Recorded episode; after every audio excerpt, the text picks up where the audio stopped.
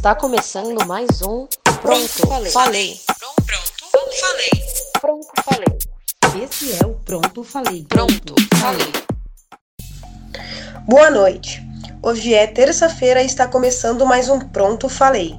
Eu sou a Ingrid Oliveira. Eu sou a Isabela Torres. E hoje iremos dar continuidade ao que está rolando na CPI da Covid-19. Na semana passada foi a vez do presidente da Anvisa, Antônio Barra Torres, de prestar esclarecimento sobre o seu papel e o da Agência Nacional de Vigilância Sanitária no combate à pandemia. Quem também prestou depoimento foi o executivo da farmacêutica Pfizer, uma das responsáveis pela vacina que já está em circulação no Brasil. É, começando aqui, na semana passada, o presidente da Anvisa, Antônio Barra Torres, esteve presente na comissão parlamentar de inquérito da Covid e deu seu depoimento. Lá ele afirmou que todos os estudos científicos confiáveis concluídos até hoje apontam que a cloroquina não funciona no tratamento contra a Covid-19, como já foi insinuado em diversas ocasiões pelo presidente da República, Jair Bolsonaro. Barra Torres ainda disse que não houve pressão do governo federal sobre a agência para que ocorresse a aprovação da cloroquina como meio de combate ao coronavírus, mas confirmou que foi levantada a possibilidade de mudar a bula do medicamento em uma reunião de ministros. Para surpresa de muitos, o presidente da Agência Nacional de Vigilância Sanitária não fugiu das perguntas que levavam ao governo Bolsonaro e foi bem específico ao dizer que a reunião em que a alteração da bula da cloroquina havia entrado em discussão teve a presença da médica Nise Yamaguchi, que teria citado a minuta de um documento sobre a mudança ele afirmou, abre aspas, esse documento foi comentado pela doutora Nise Yamaguchi, o que provocou uma reação até um pouco deseducada minha, de dizer que aquilo não poderia ser, fecha aspas.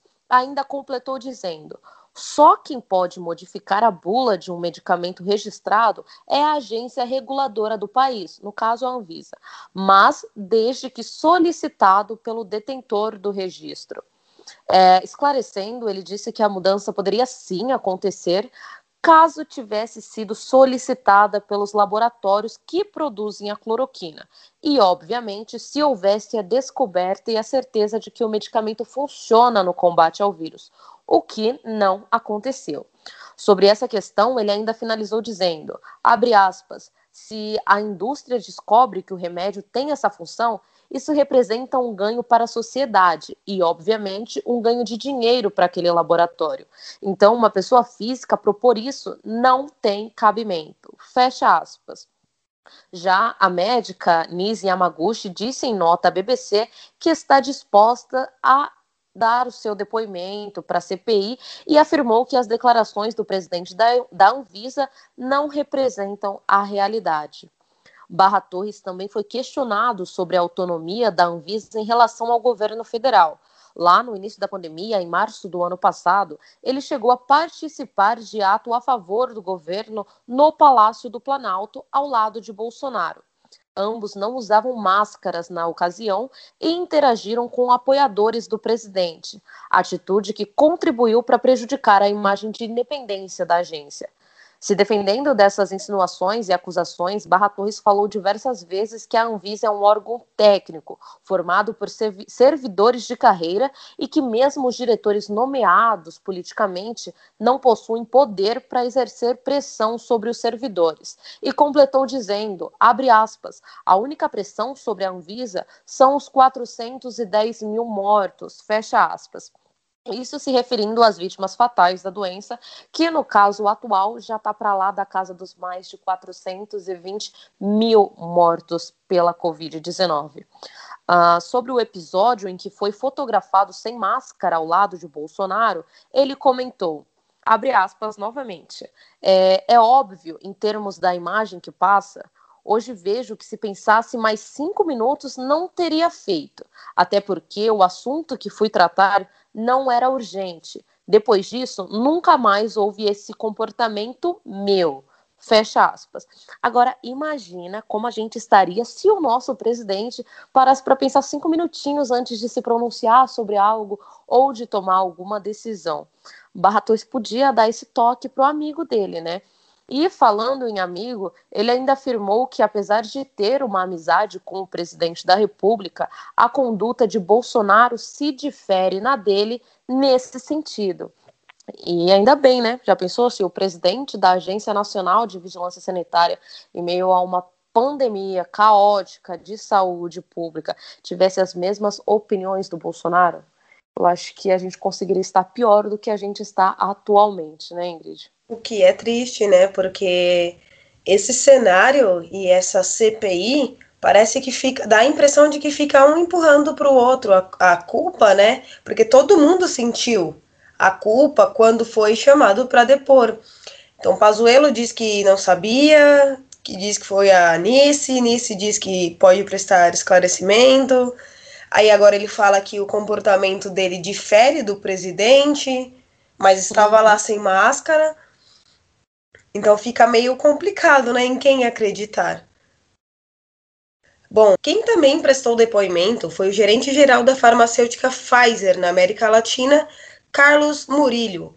Ele confirmou em seu depoimento aos senadores da CPI, na quinta-feira, no dia 13 de maio, que o governo de Jair Bolsonaro rejeitou três ofertas de 70 milhões de doses da vacina Pfizer Biotech, cujas primeiras doses poderiam ter sido entregue, é, entregues em dezembro de 2020.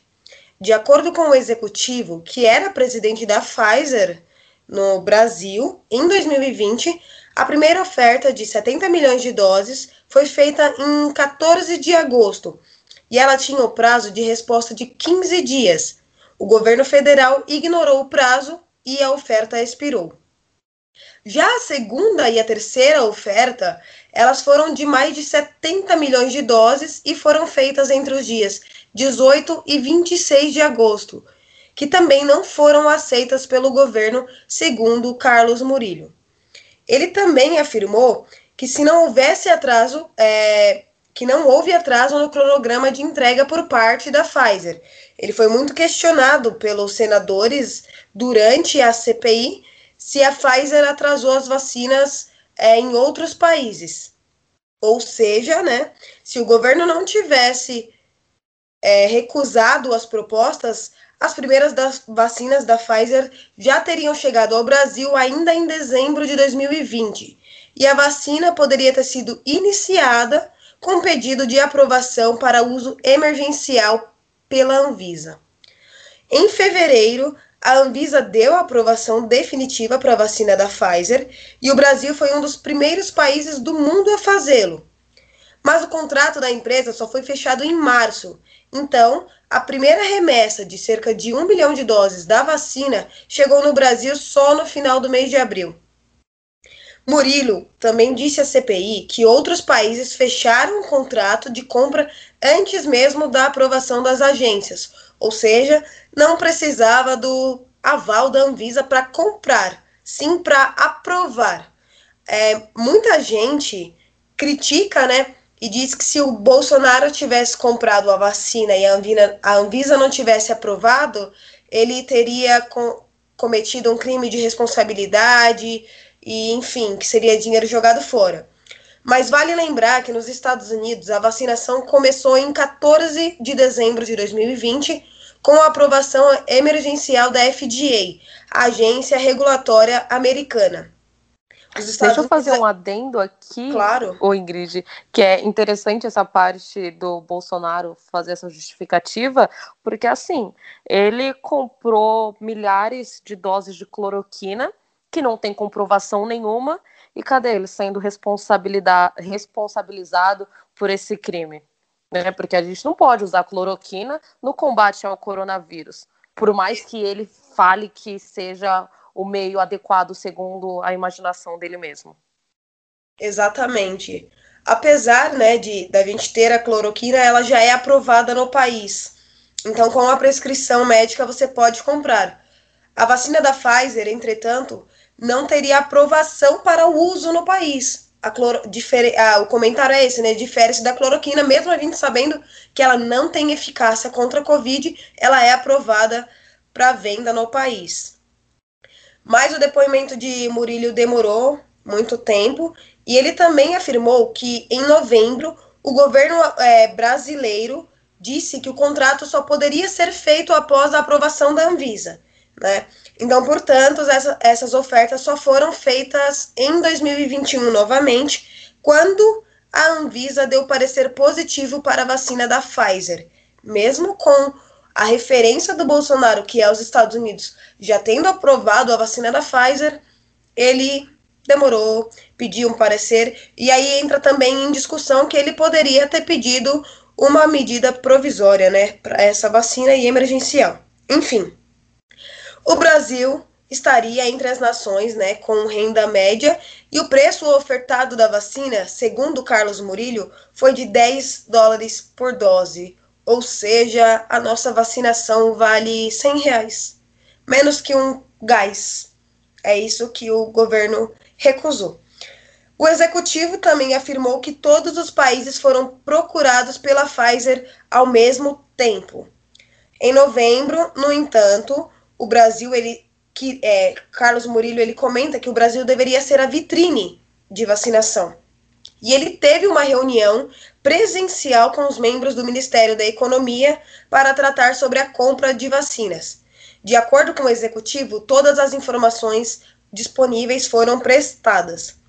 Ele também confirmou que conversou com o ex-secretário de com comunicação, Fábio Van Garten, sobre a vacina. Ele disse que Van, Gar Van Garten foi quem o procurou e não a empresa que procurou o Brasil. Ou seja, não foi o governo brasileiro que procurou a empresa e não a Pfizer procurou o Brasil oferecendo a vacina. Entretanto, o Van Garten, no depoimento dele, afirmou que nunca tinha feito nenhuma negociação e que apenas participou de reuniões com a Pfizer para ajudar. Respondendo a um pedido de esclarecimento por parte dos senadores, Murilo afirmou em reunião é, que a reunião do Van Garten com um representante do departamento jurídico da Pfizer do Palácio do Planalto em dezembro do ano passado contou com a presença do vereador Carlos Bolsonaro, eu vou abrir uma, um comentário aqui que o vereador Carlos Bolsonaro é do Rio de Janeiro. A gente ainda não tem um vereador federal que trate de assuntos do governo, mas ele estava lá. Carlos Bolsonaro é filho do presidente e ele estava acompanhado do assessor internacional da presidência da República, o Felipe Martins. Ou seja, a gente entregou a compra de vacinas a um vereador do Rio de Janeiro e ao ex-secretário de comunicação do, do país. É esse o comentário que a gente deve fazer aqui. Cujo o único cargo ali que lhe cabe, além do de vereador, é claro, mas para justificar a presença dele em diversos lugares, não só nesse aí, é ser filho do presidente Jair Bolsonaro. Eu não sei o que essa família pensa, se a gente vive numa uma, em uma monarquia, que eles acham que o pai é rei, eles são príncipes e podem responder sobre tudo que acontece no país. Sinceramente, é assustador o que a gente está vivendo. Outra coisa é que o Brasil sempre foi um símbolo muito forte na questão da vacinação. Acho que todo mundo lembra do Zé, do Zé Gotinha. É, por parte do governo, sempre houve esse incentivo para que as pessoas tomem as vacinas. As vacinas, elas salvam vidas, né? Aí impede que uma gripezinha normal mesmo se torne algo maior. Aí, em plena pandemia, de, com uma calamidade de saúde pública gigantesca, não só no Brasil, como no mundo todo, é, a gente perde esse incentivo e vê o nosso chefe do executivo, o presidente da República, falando abertamente que ainda tem é, tontos, alguma coisa assim, que estão em casa se protegendo. Idiotas. Que, que, idiotas, isso, idiotas. Que ainda tem idiotas que estão em casa se protegendo, mesmo sabendo que não tem vacinas aqui no Brasil para vacinar todos os brasileiros. Enquanto países como os Estados Unidos estão vacinando crianças de 12 a 15 anos de idade, estão convidando turistas para se vacinarem no país.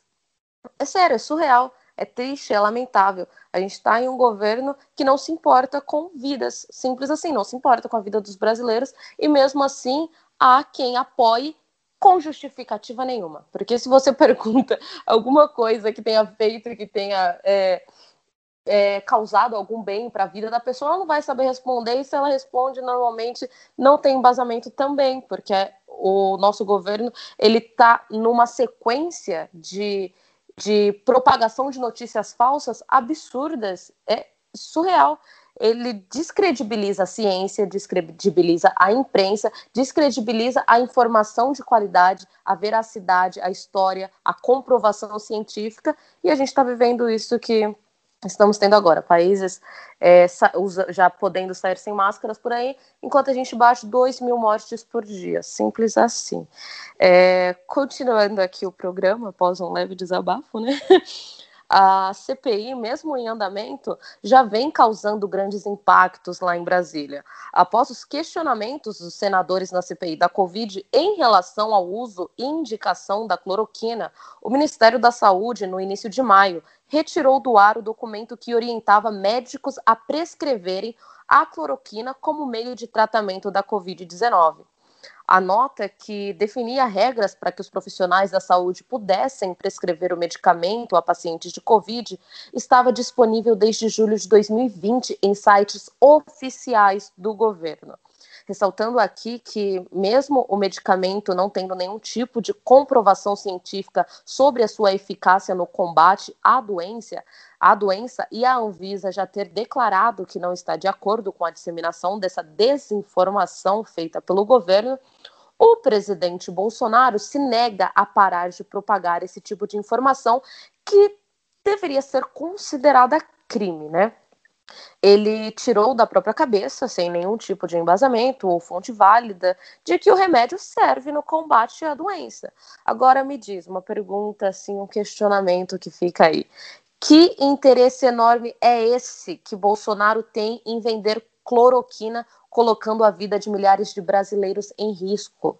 Sem falar que, graças a essa propagação absurda de notícia falsa, que já foi por diversas vezes desmentidas por reais profissionais da saúde, pessoas que realmente precisam da cloroquina para tratamento de outras doenças, como a malária, estão ficando sem o medicamento. Tem Yanomami morrendo de malária, porque simplesmente está faltando a bendita cloroquina para o tratamento que ela realmente serve, né? As falas de Bolsonaro já deixaram há muito tempo de ser apenas irresponsáveis. Essas falas estão matando pessoas. Vocês entendem a gravidade da situação? Só para finalizar aqui, de acordo com o nosso presidente, a prescrição da cloroquina se justifica, já que apesar do medicamento não ter comprovação científica de eficácia, não teria nenhum estudo dizendo ao contrário eu não sei nem mensurar o quão estúpido soa essa frase. É sério. Não, é, eu vou colocar num exemplo aqui. Se uma pessoa resolve usar coquetéis que são usados no tratamento da AIDS, por exemplo, para tratar a Covid-19. Nessa, nessa, nessa situação que ele coloca aqui de justificativa, ok, tudo bem, não tem nada dizendo que não que isso não, não vai te tratar de Covid, pode tomar, fica à vontade. Vocês entendem que não, não dá para levar a sério? Sinceramente, é, juro, complicada a situação que a gente está vivendo. As ações de Bolsonaro não estão sendo diretamente tratadas pela CPI nem investigadas, Porém, a repercussão que ela vem gerando com todos os depoimentos está gerando cada vez mais revolta a respeito do chefe de Estado. O PDT, por exemplo, enviou ao Supremo Tribunal Federal mais uma notícia crime contra o presidente, atribuindo a ele supostos crimes de perigo contra a vida da população e charlatanismo, em razão da excessiva difusão da cloroquina. Ainda segundo o PDT, de acordo com matéria do Metrópolis, Bolsonaro incorre nos crimes ao fazer propaganda massiva de que a cloroquina é medida infalível para promover a cura da Covid-19, sem estudo científico que comprove a eficácia do medicamento, como a gente já falou o programa todo. Além disso, a legenda aponta que o presidente mobilizou todo o aparato estatal para que a distribuição do medicamento virasse uma política de governo. Na notícia crime, o PDT também cita o aumento na produção de cloroquina pelo Exército, alvo de pedidos já de investigação, e lembra a decisão da Justiça Federal em São Paulo, que proibiu a Secretaria Especial de Comunicação Social do governo federal de promover campanhas publicitárias defendendo o chamado tratamento precoce contra o coronavírus ou remédios sem eficácia comprovada para tratar a doença. Então, fato, né, esse esse kit COVID não é eficaz, a gente sabe disso. Uh, aliás, eu vou deixar uma, uma notinha aqui. Vale acompanhar também que a Conitec, a Comissão Nacional de Diretrizes que incorpora tecnologias no SUS, está avaliando o novo pedido, né, o novo documento do Ministério da Saúde, que pela primeira vez está tentando mudar de posição e convidou um grupo de pesquisadores para mostrar um estudo, apresentar um estudo de que, de fato, o kit Covid não é eficaz né, contra o novo coronavírus. Essa consulta pública vai ficar aberta durante 10 dias e a gente pode votar. Então, seja por opinião ou por própria experiência, votem lá, né? Pelo amor de Deus, que a Covid-19 não se cura com tratamento precoce, e muito menos com o kit Covid. Ainda, né? Essa semana ainda tem é, comissão parlamentar, né? A CPI, e ela vai investigar outros tipos de gestão na pandemia. Quem vai depor na terça-feira é o ex-ministro de Relações Exteriores, Ernesto Araújo, o polêmico Ernesto Araújo. Os senadores devem pressioná-lo sobre as ações diplomáticas para enfrentar a pandemia e os conflitos gerados por declarações contra o governo chinês. É importante ressaltar aqui também o papel do presidente Jair Bolsonaro, que insinuou que a China criou o vírus para aumentar o seu PIB. Essa declaração do Bolsonaro fez com que a China paralisasse o envio de insumos para o Butantan fazer a Coronavac. Também estará em pauta a viagem de uma comitiva brasileira para Israel em busca de ações sobre um spray contra o vírus. Gente, esse governo é uma piada, eu não consigo. Desculpa.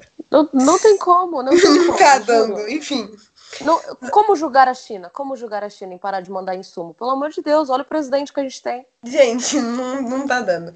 Na quarta-feira, no dia 19, será a vez do ex-ministro da Saúde, o Eduardo Pazuello, que, que obteve no Supremo Tribunal Federal o direito de ficar calado se quiser quando for questionado sobre as ações dele próprio que possam resultar em aberturas de inquéritos. Gente, Olha, olha o que eles conseguem. A gente tem o ex-ministro da Saúde que defendia o uso do kit Covid sem eficácia nenhuma.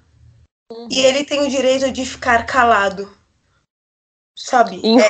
Na CPI da Covid, usada exclusivamente para interrogar é as pessoas. País. Esse é o nosso país, a gente tenta não. Não, calma, a gente tenta mas esse é o novo governo contra a corrupção. Como assim? Tava. Enfim, acabou a corrupção.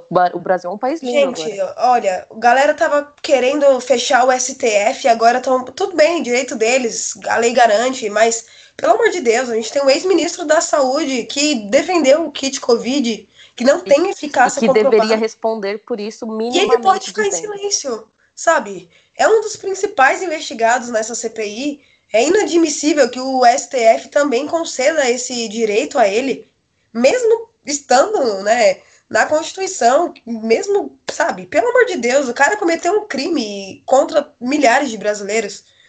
Enfim, Exatamente. desabafo aí, a gente, a gente tenta ser imparcial, mas não dá. Ainda, na quinta-feira, dia 20, quem prestará depoimento à CPI da pandemia é a secretária de Gestão do Trabalho e da Educação de Saúde, Mayra Pinheiro, conhecida como Capitã Cloroquina. Esse país é uma vergonha. O jornalismo é, é um desse país é uma vergonha. É assim que eles apelidaram ela, Capitã Cloroquina. Porque ela defende a cloroquina, tanto quanto o Bolsonaro. Gente, olha, a gente fala tentando levar o máximo de imparcialidade para vocês, mas no momento que bate aqui o desespero de, de ver um país ladeira abaixo, com números de Covid alto, com o Bolsonaro dando inúmeras declarações, com o STF concedendo o direito de ficar calado, um dos principais responsáveis pela propagação do kit Covid, não tem como se revoltar e ser imparcial no momento desse. Eu acho que quem é omisso é culpado. Exatamente. É aquele famoso voto, branco, voto nulo, né? Votar em branco. Você de não está colocando seu voto para lugar nenhum, você está dando a vitória para quem tem mais chance ali. Então não pode reclamar também. Bom, gente, esse foi o Pronto Falei dessa semana. A gente volta semana que vem, mas antes a Isabela quer deixar uma homenagem aí. Sim, no, no domingo, 16 de maio, a gente perdeu o prefeito de São Paulo, né, em decorrência à luta contra o câncer o Bruno Covas. Então, todo o nosso sentimento, solidariedade à família do Bruno Covas, ao filho Toma, Tomás Covas, de 15 anos, que ele deixou também. E fica aqui a nossa singela homenagem a ele. É, o nosso programa fica por aqui e terça-feira a gente está de volta. Pronto, falei. falei. Pronto, falei. Pronto, falei. Pronto, falei.